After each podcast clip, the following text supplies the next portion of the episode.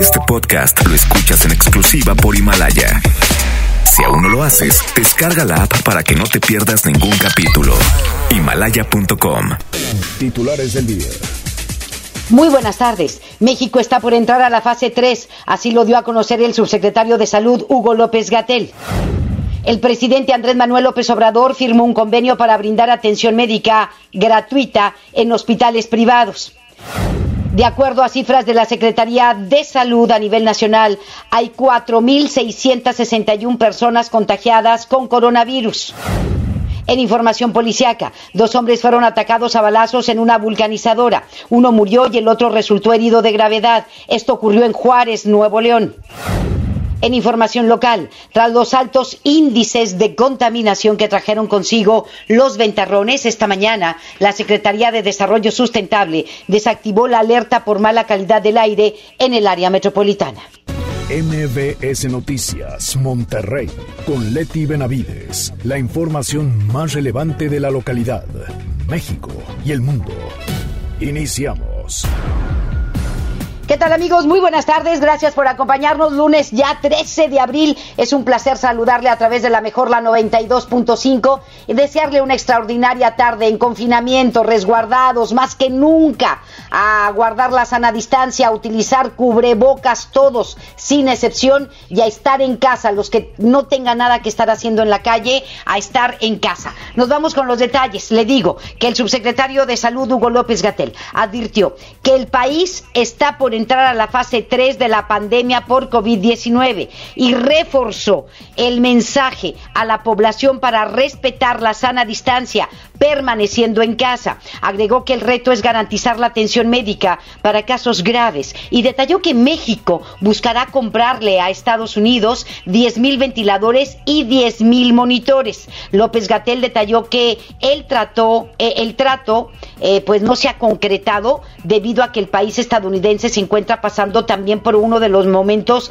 más altos de la pandemia, de los peores momentos del coronavirus en Estados Unidos. Ayer la Secretaría de Salud dio a conocer que el número de muertes por COVID-19 en el país aumentó a 296 en un día con 23 nuevos decesos y hay 4.661 contagiados, 442 más que el sábado pasado. Entonces hay que extremar precauciones. Y esta mañana, durante la conferencia de prensa, el presidente Andrés Manuel López Obrador, el Ejecutivo anunció un convenio con hospitales privados del país, esto con el propósito de hacerle, de hacerle frente a la pandemia del coronavirus. Rocío Méndez eh, tiene toda la información desde la Ciudad de México y nos vamos, este nos vamos con uh, Rocío Méndez para que nos dé todos los detalles de la información sobre esta conferencia de prensa matutina.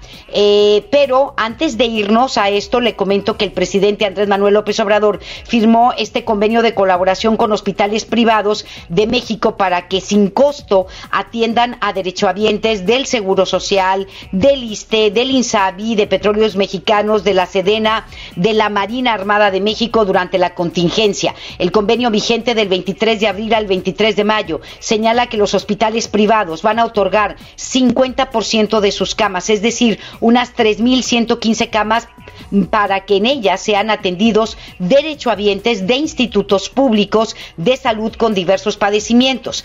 Así se van a liberar 12.500 camas del sector para atender a personas enfermas con COVID-19, a lo que el presidente les agradeció a nombre de todo México. Además, durante esta conferencia, el presidente afirmó que México le fue requete bien en la reunión extraordinaria de la OPEP y países productores de petróleo. Bueno, según su perspectiva caray, porque pues a ellos les vale un reverendo cacahuate y dijeron, si México no quiere estar que se vaya a la fregada, pues acá nadamos en petróleo, ¿verdad?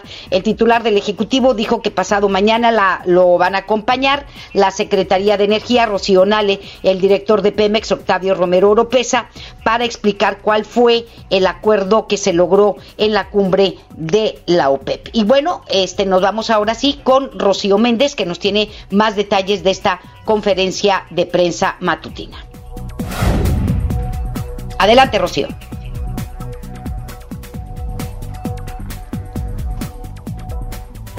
Ok, en un momento más nos vamos a enlazar con ah, Rocío Méndez para que nos dé los detalles de esta información. Por lo pronto, este, pues le comento que el Seguro Social reconoció el de de 4.121 monitores de signos vitales para una mejor atención en los servicios de urgencias de las unidades médicas. Eh, la Dirección de Administración del Seguro Social declaró que esto provoca que médicos y enfermeras de los servicios de urgencias, que es el primer contacto de pacientes con problemas eh, y con probables síntomas de COVID-19, trabajen sin las herramientas mínimas para valorar al paciente desde su llegada a clínicas y hospitales del IMSS. La falta de estos equipos se presenta en las 1.061 unidades médicas que dan servicio de urgencias. Eh, y bueno, le digo que 803 del primer nivel, 231 de segundo y 27 del tercero, lo que complica la primera evaluación como lo establece el protocolo de intervención, que es el proceso para clasificar a los pacientes que acuden a urgencias hospitalarias y que son de gran necesidad ante la pandemia. La diputada del PRD y la secretaria de la mesa directiva de la Cámara de Diputados, Mónica Bautista, acusó al gobierno federal, al Seguro Social y a la Secretaría de Salud de ser los responsables de las muertes y contagios por COVID-19 de médicos y personal de salud. Señaló que el gobierno federal y el director general del Seguro Social, Zoé Robledo, les han negado el equipo adecuado para proteger su vida y evitar que se contagien. Y lamentó que las instituciones sanitarias prefieren escatimar recursos que valorar la vida de médicos quienes están enfrentando directamente el virus. Mónica Bautista detalló que el equipo que ofrece el Seguro Social a los trabajadores de la salud para atender a los pacientes de COVID-19 consta de una bata, de un gorro, de gogles, de cubrebocas y botas, todo desechable, lo que no es adecuado para proteger al personal médico. La diputada federal pidió a las autoridades transparentar las cifras reales de fallecimientos y contagios de trabajadores de la salud y dejar de declarar que se infectaron fuera de su área de trabajo.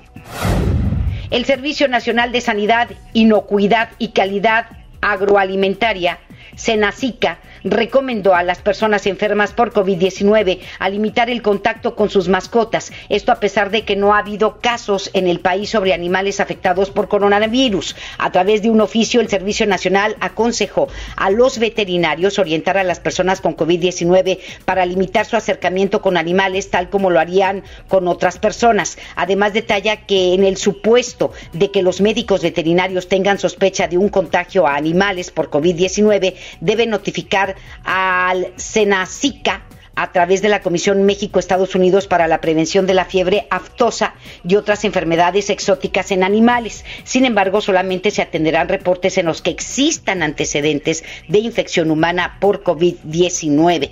Pero pues hasta ahorita no está probado científicamente que los animales te puedan contagiar, pero pues eh, no saben si alguna persona que esté contagiada y tenga mascotas en casa pueda contagiar a las mismas. Por eso este, tienen que atender muy bien este tipo de casos, es decir, personas que estén contagiadas o que se hayan contagiado y que hayan llevado la cuarentena en su casa puedan contagiar a animales y si hay casos sospechosos, pues inmediatamente darlo a conocer y notificar a Senacica, ¿sí? A través de la Comisión México-Estados Unidos para la Prevención de la Fiebre Aptosa.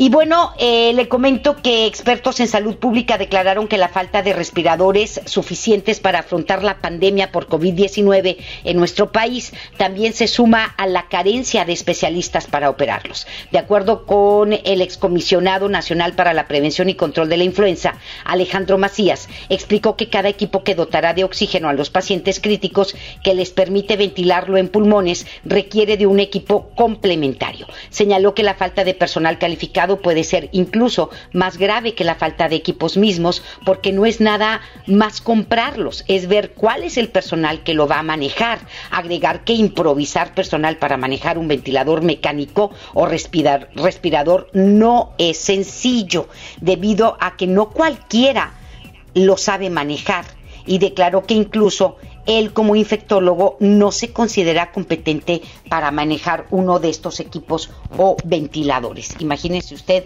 no se tiene el suficiente personal calificado para manejarlos de acuerdo a lo que dice el excomisionado nacional para la prevención y control de la influenza en el país, Alejandro Macías. Caray. Y el presidente de la organización Méxicojusto.org, Juan Carlos Pérez Góngora, declaró que preparan lo que llamó una lluvia de amparos judiciales contra la obligación de pagar impuestos de todas las empresas del país para poder salvar el empleo frente a la emergencia por el COVID-19. Agregó que a través de una carta enviada al presidente Andrés Manuel López Obrador hizo un llamado al Poder Judicial a actuar como contrapeso.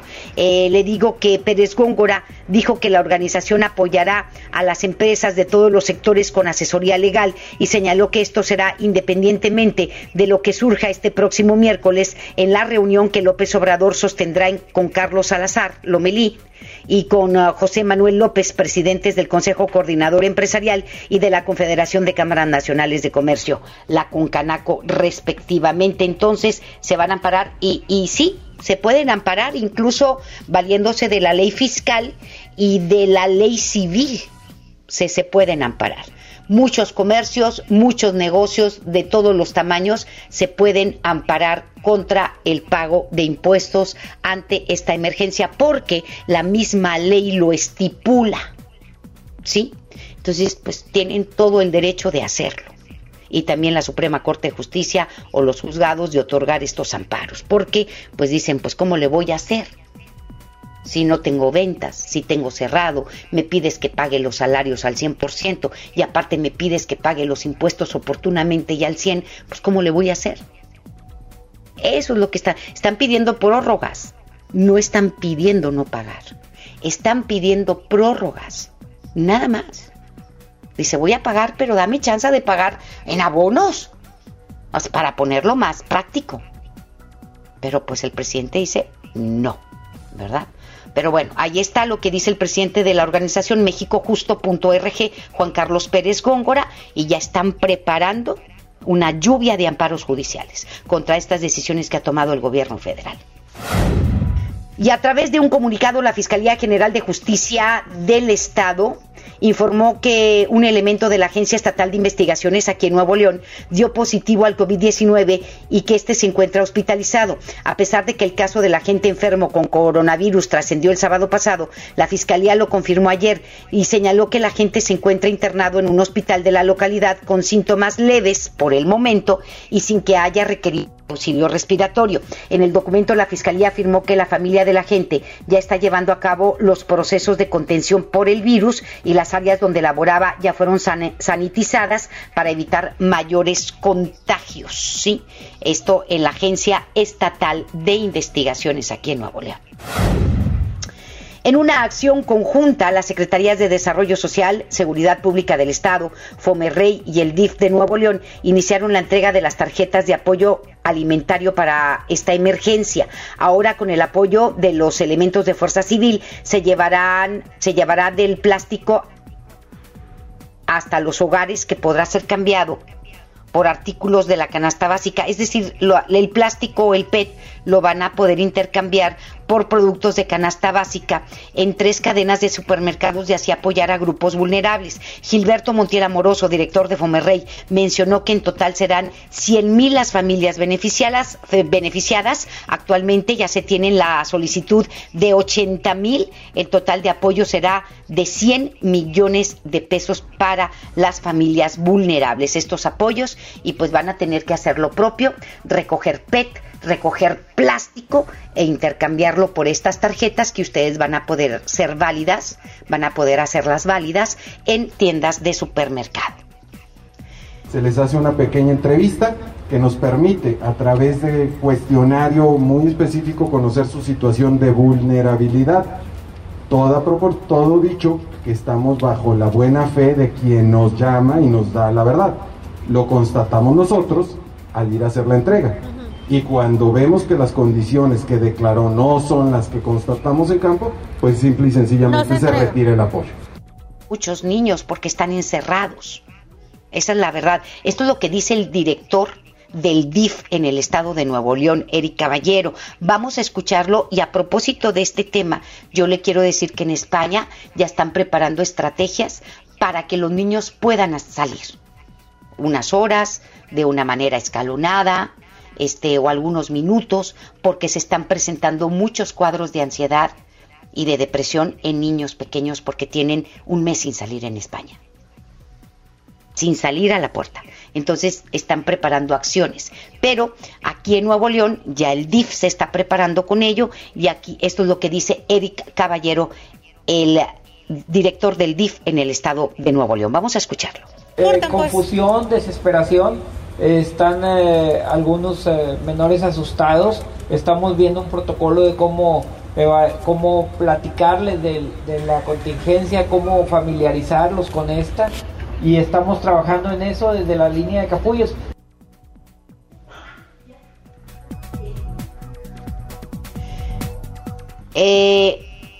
y bueno, pues para acceder a los apoyos, los ciudadanos deberán llamar a partir del teléfono 8120 338500 en un horario de 8 a 18 horas donde realizarán una pequeña encuesta para conocer la situación laboral también de las personas.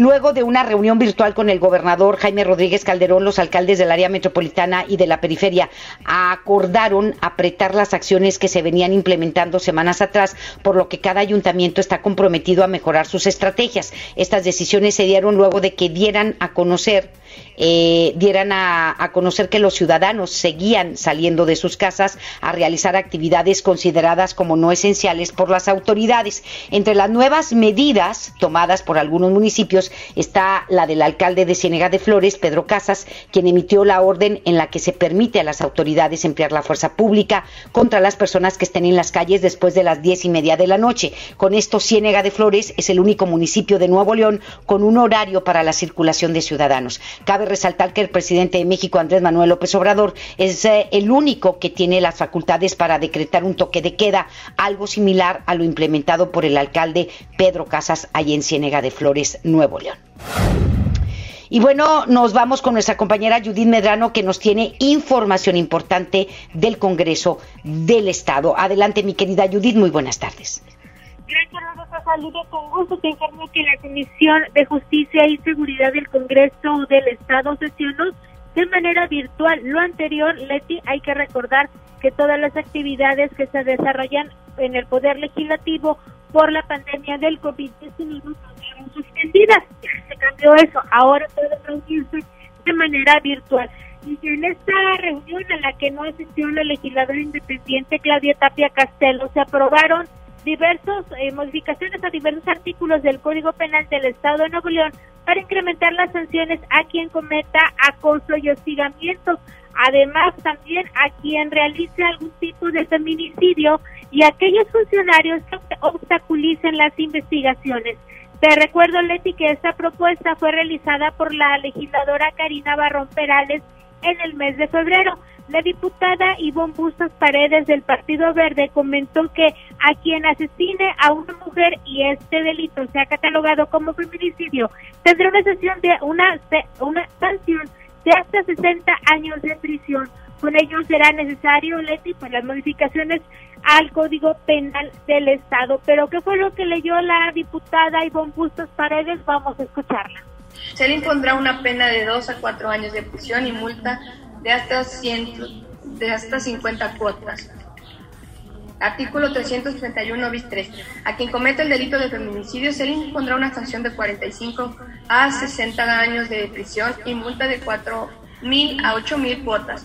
Artículo 331 bis 6 al, al servidor público que retarde o entorpezca dolosamente por negligencia la procuración o administración de justicia respecto de los delitos contemplados en el presente capítulo, se le impondrá pena de prisión de 5 a 10 años y multa de 500 a 1.500 cuotas.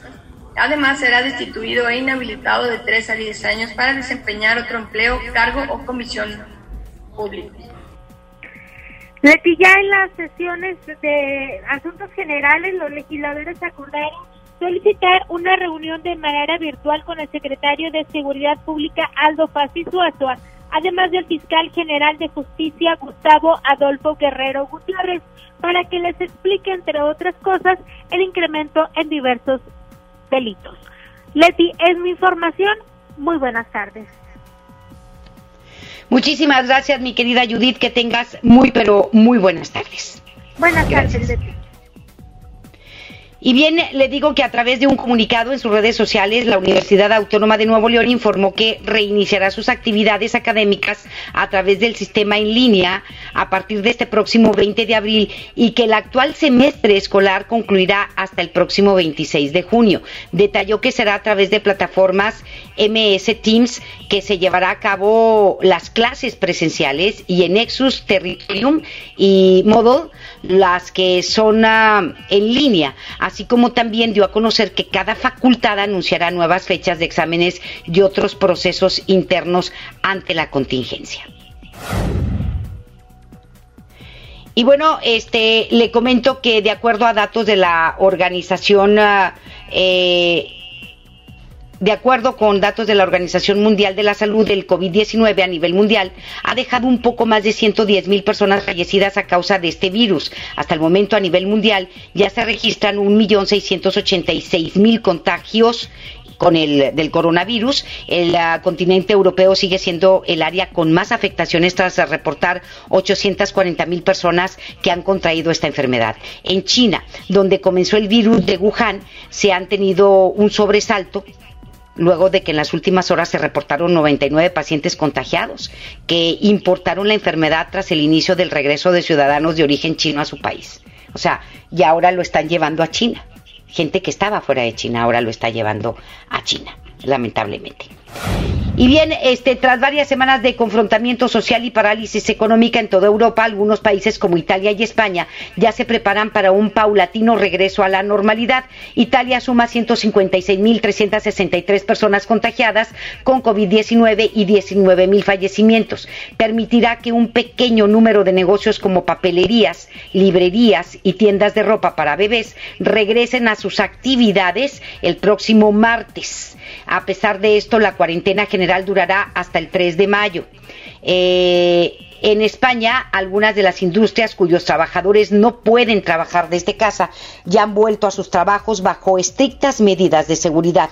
Las restricciones sociales van a permanecer al menos durante dos semanas más y se espera que el regreso a la normalidad sea muy lentamente para evitar un repunte de contagiados. Alemania también ha puesto presión al comenzar la discusión de un plan de reapertura económica. Por último, Dinamarca ha sido el país con las acciones más fuertes y ese dispone para se dispone ya Dinamarca para reabrir escuelas y guarderías para niños de un año en los próximos días. Porque Dinamarca actuó, actuó bien, actuó rápido y severamente. No se relajaron, como aquí en México. Y ellos ya están preparados para abrir la puerta. Cuando las cosas se hacen oportunamente y se hacen bien y no se minimizan, es cuando les va bien. Pero cuando quieren ocultar las cosas y quieren con estampitas, este, y con, no sé, con estampitas, pretenden parar el contagio, pues está tan chino, ¿verdad? Pues, ni los chinos, caray. Y a lo mejor las estampitas que enseñó Andrés Manuel López Obrador eran chinas también para acabarla de molar.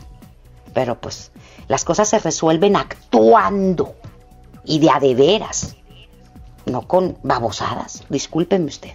Pero bueno, en medio de la emergencia sanitaria que se vive a nivel mundial por la pandemia del coronavirus, miembros del Partido Demócrata de los Estados Unidos temen un cambio en la fecha de elecciones presidenciales en ese país, las cuales están programadas para el próximo 3 de noviembre. Expertos en política señalan que una modificación en la fecha de los comicios estadounidenses a consecuencia de la pandemia es altamente improbable. Sin embargo, se esperan unas elecciones sin precedentes debido al nuevo panorama mundial entre Donald Trump y el ex vicepresidente Joe Biden. De momento, Estados Unidos se ha convertido en el país más afectado por el COVID-19, con más de 554 mil contagiados y 22 mil fallecidos en los Estados Unidos. En las últimas horas se registraron 1.514 decesos o 1.514 se registraron cifra un poco menor a la del sábado. Mientras el jefe de equipo estadounidense del combate contra el coronavirus, Anthony Fauci, señaló que algunas partes del país reanudarían parcialmente las medidas de aislamiento social implementadas por el presidente Donald Trump que van a expirar hasta el próximo 30 de abril. A través de una entrevista con medios británicos, Sarah Gilbert, profesora de vacunología de la Universidad de Oxford en Gran Bretaña, indicó que tienen un 80% de confianza de que una vacuna contra el coronavirus en la que trabajan esté lista para el mes de septiembre. 80% de confianza. O sea, ya, ahí la llevan. En la entrevista realizada se indicó que en las próximas dos semanas se van a realizar ensayos médicos con seres humanos. El equipo de Gilbert es uno de los 12 en todo el país que trabajan en buscar una vacuna. Está China, está Israel, está Estados Unidos, está Francia. Hay muchos países que están buscando la vacuna. Yo creo que los más adelantados son los chinos, pero vamos a ver. Los británicos dicen que tienen un 80% de avance. A pesar de la noticia, expertos señalan que una vacuna para este nuevo virus tomaría hasta 18 meses, más otro lapso de tiempo que serían necesarios para su fabricación y distribución en masa. Si se los piden a los chinos, se los sacan en un mes, porque tienen toda la infraestructura para hacerlo.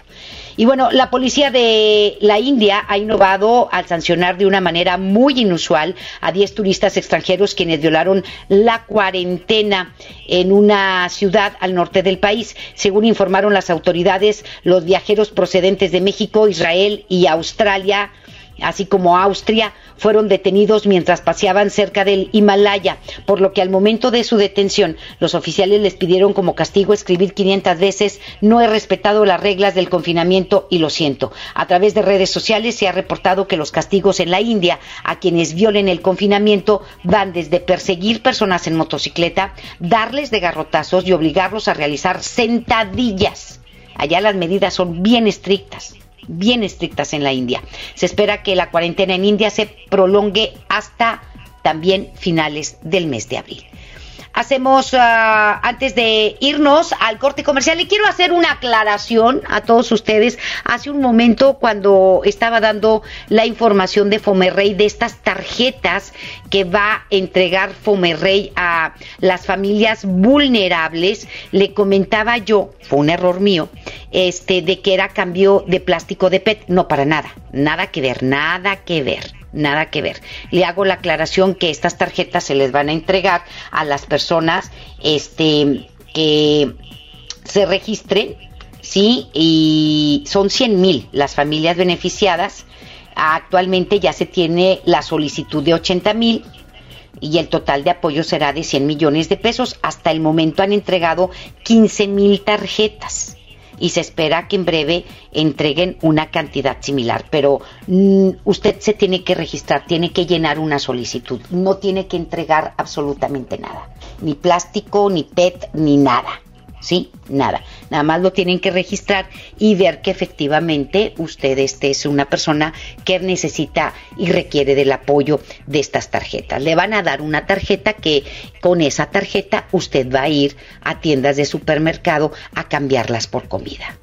Eso es lo que está haciendo Fomerrey ¿sí? Esta eh, pues empresa descentralizada Fomerrey y son 100 mil familias y se van a invertir 100 millones de pesos para apoyar a las familias vulnerables, familias que hayan perdido su chamba, familias que no estén trabajando y que vivan en situación muy vulnerable y que no tengan ni para comer. Pues les van a dar estas tarjetas y, también pues eh, Fuerza Civil las va a entregar.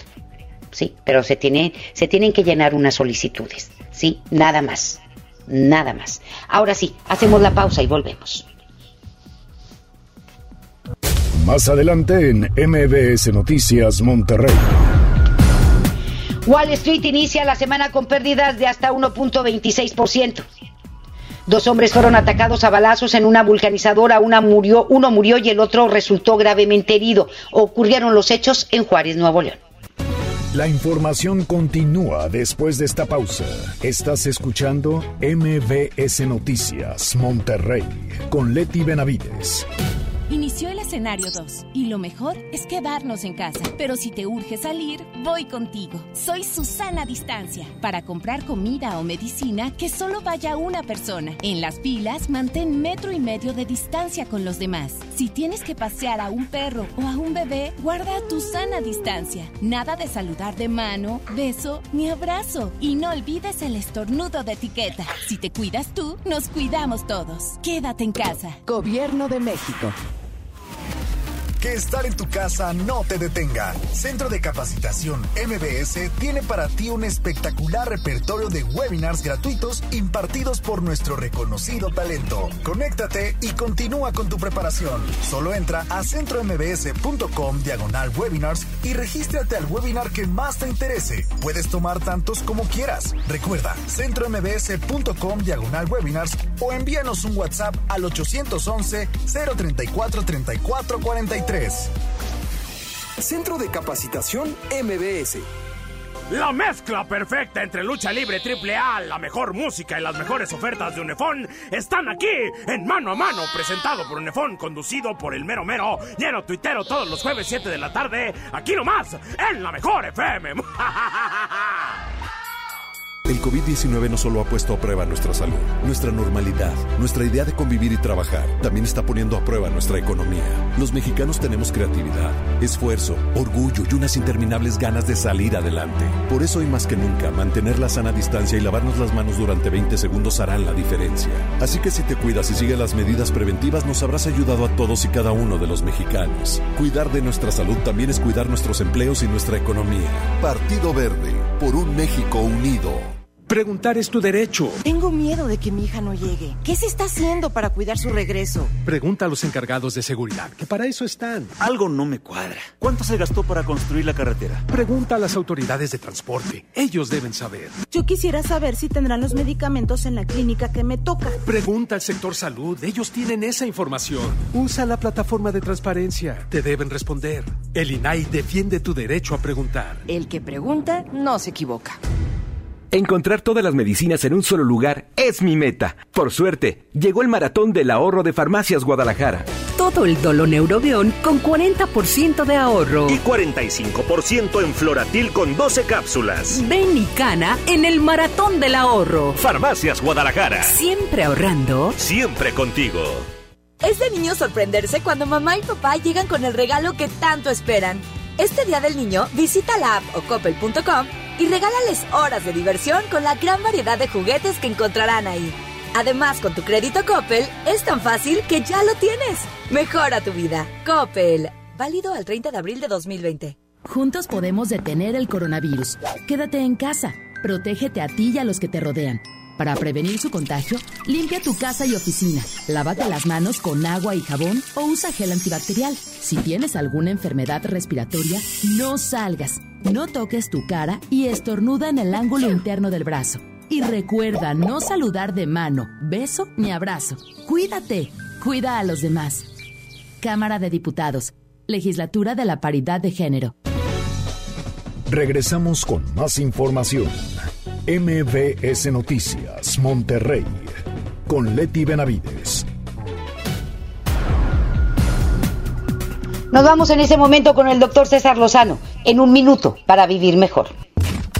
Un minuto para vivir mejor con el doctor César Lozano. Hola, soy César Lozano y me encanta compartir contigo este segmento. ¿Por qué no cumplimos lo que prometemos? Yo creo que son cinco razones básicas. Puede haber más, pero yo te voy a decir las cinco principales. Porque lo que prometí me parece algo intrascendente y sin importancia para ti. Ay, qué tanto, qué tanto es tantito. Ay, ¿a poco en serio te ofendiste porque no te hablé por teléfono? Pues que quedaste a hablarme.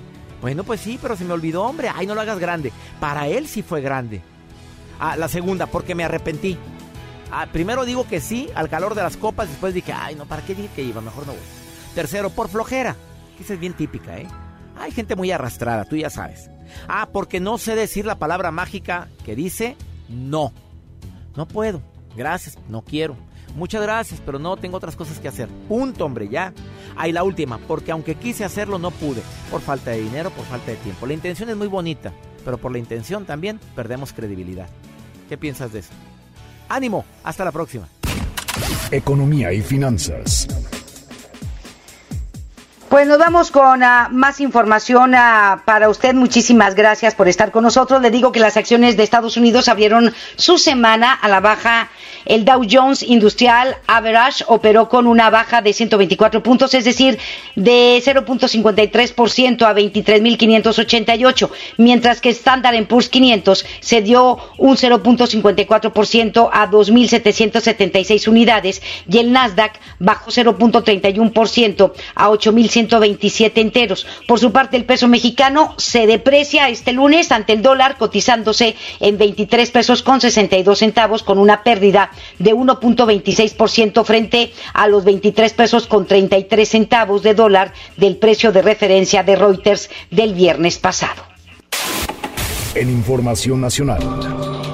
Diputados de la oposición advirtieron sobre las facultades de las que carece la Secretaría de la Pública la titular de la misma, Irma Heréndira Sandoval, para instruir un recorte de gasto a las diversas dependencias. El coordinador del Movimiento Ciudadano, Tonatiu Bravo, alertó que el gobierno federal está evadiendo la Ley Federal de Presupuesto y Responsabilidad Hacendaria para que la Cámara de Diputados no intervenga en reasignaciones de presupuesto ante la caída en la recaudación federal. Agregó que Herendira Sandoval se pasó por alto al titular de Hacienda, Arturo Herrera Gutiérrez, al firmar la circular que ordena a las dependencias reducir sus recursos al 50% en las partidas de servicios generales y gastos de operación para atender la emergencia sanitaria de COVID-19.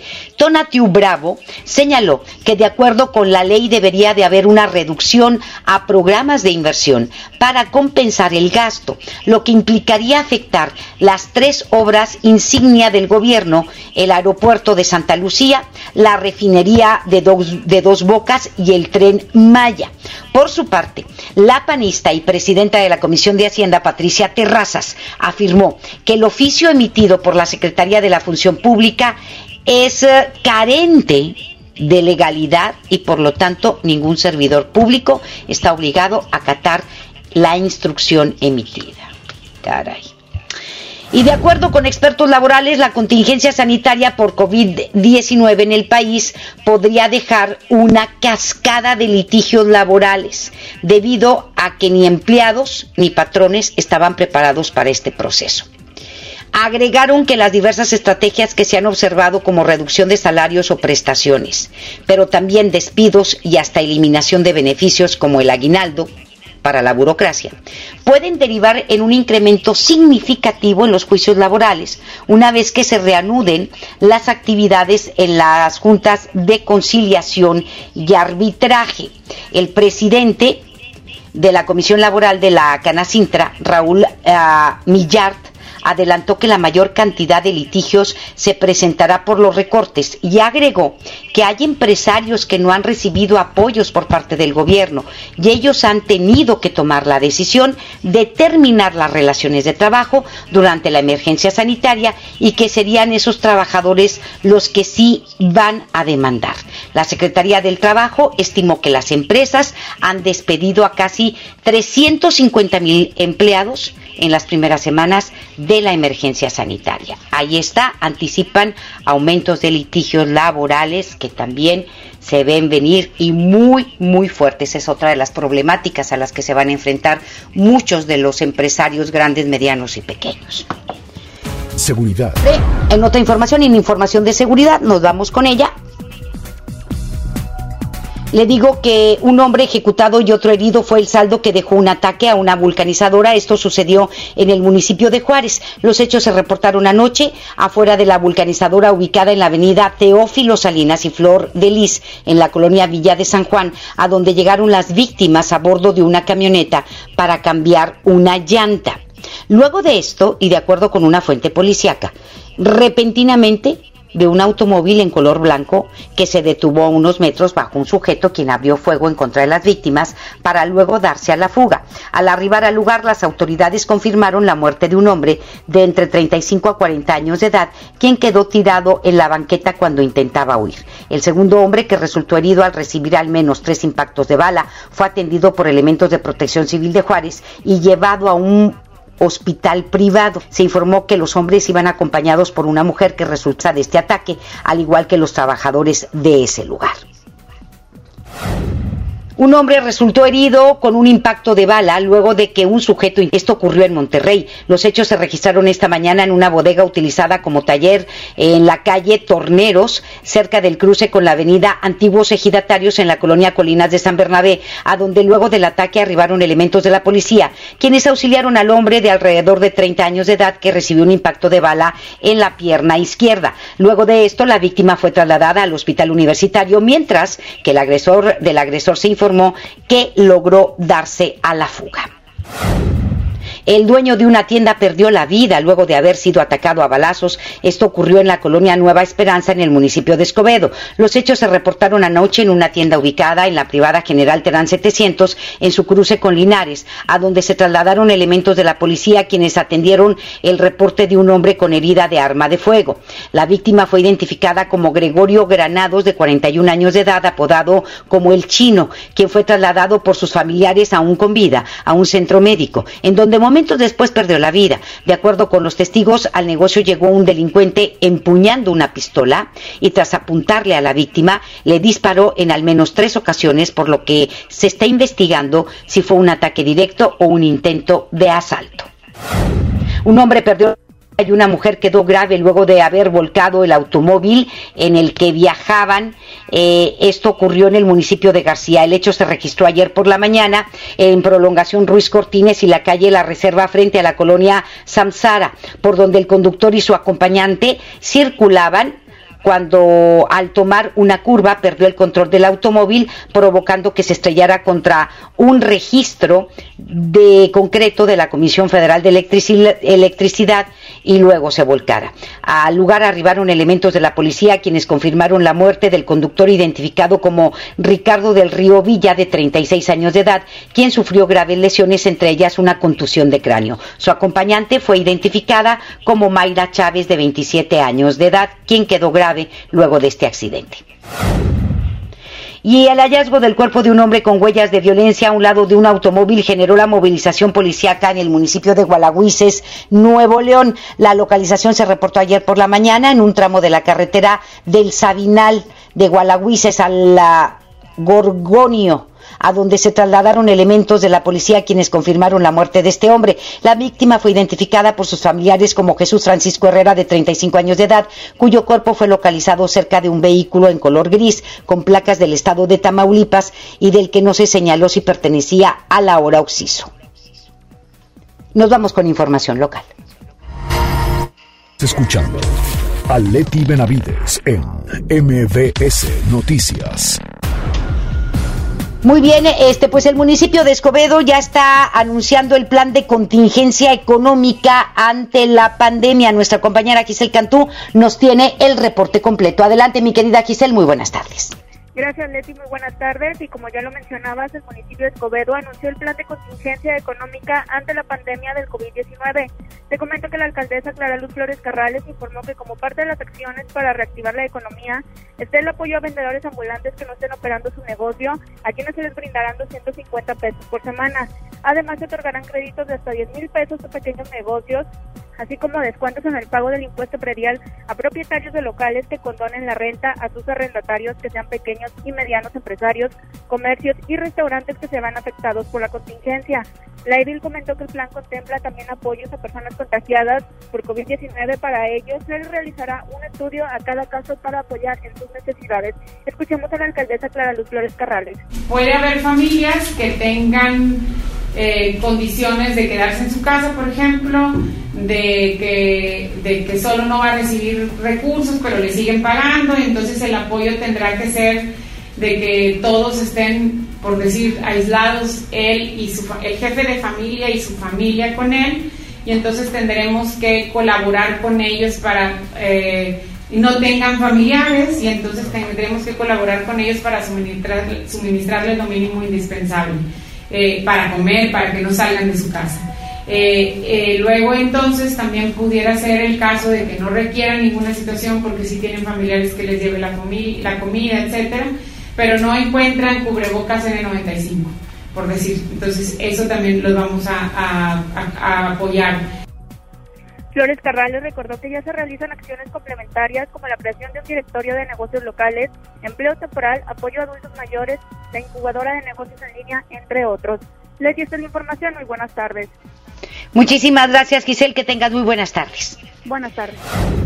Y le comentamos ahora que el gobierno del estado a través de la Secretaría de Desarrollo Sustentable informó la desactivación de la alerta de calidad del aire emitida ayer debido a que hoy se presentaron bajas concentraciones de partículas menores a 10 micras. Ayer tuvimos una mañana extraordinaria, pero a partir de las 9 se vino el ventarrón y una contaminación tremenda. Así lo dio a conocer a través de un comunicado en el que agregó que las concentraciones de PM10 se redujeron significativamente debido a cambios en las condiciones meteorológicas que evitan la resuspensión de partículas, así como por las acciones tomadas oportunamente. El gobierno del estado informará puntualmente cualquier modificación en las condiciones actuales, así como las medidas correspondientes.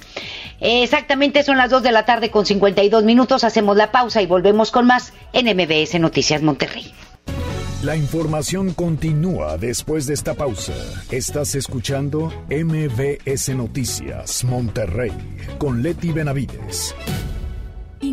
Escenario 2. Hay que sacar lo mejor de nosotros. Durante estos días es posible que te ataquen los villanos. Miedo, ansiedad, enojo y frustración. Yo, Susana Distancia, te doy un superpoder contra ellos. Cierra los ojos, respira profundamente, concéntrate en tu respiración y cuenta hasta 10. Si necesitas apoyo especial, llama al 800-911-2000. Con tu ayuda, esta etapa pasará pronto. Y recuerda, quédate en casa. Gobierno de México.